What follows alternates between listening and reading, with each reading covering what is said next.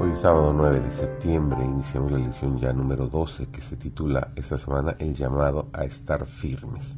Servidor David González, iniciamos nuestro estudio de hoy.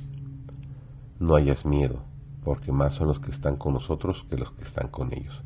Y para que el siervo reconociese esto por su cuenta, oró Eliseo y dijo, Ruégote, oh Jehová, que abra sus ojos para que vea.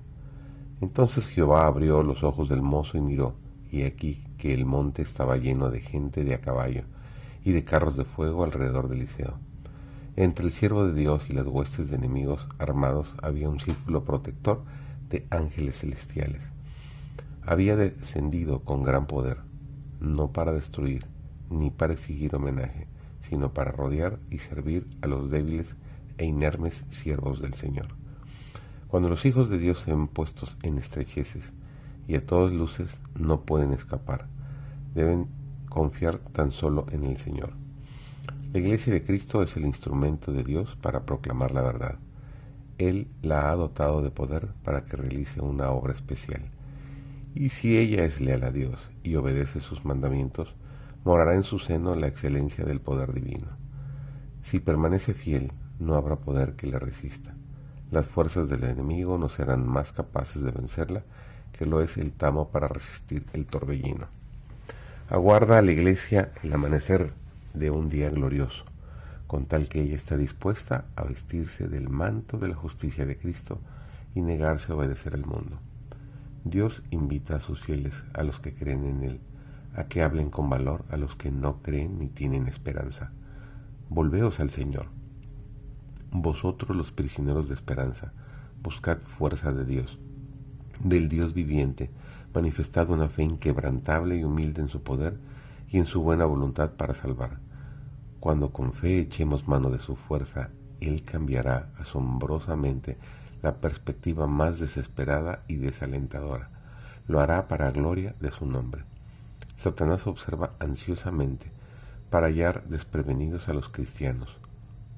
Oh, si los seguidores de Cristo recordaran que la eterna vigilancia es el precio de la vida eterna. Muchos poseen una fe adormecida, a menos que sean fortalecidos, reanimados, instados a obrar, sus almas lamentablemente se perderán. El yo debe morir y Cristo debe reinar en el corazón como supremo y único. Los pensamientos deben estar sujetos a Él entonces la vida será una honra para su nombre. El alma recibirá poder de lo alto para resistir los engañosos ardides de Satanás. ¿Se han olvidado los adventistas del séptimo día de la advertencia dada en el capítulo 6 de este libro de Efesios? Estamos comprometidos en una lucha contra las huestes de las tinieblas, a menos que sigamos de cerca nuestro guía Satanás obtendrá la victoria sobre nosotros.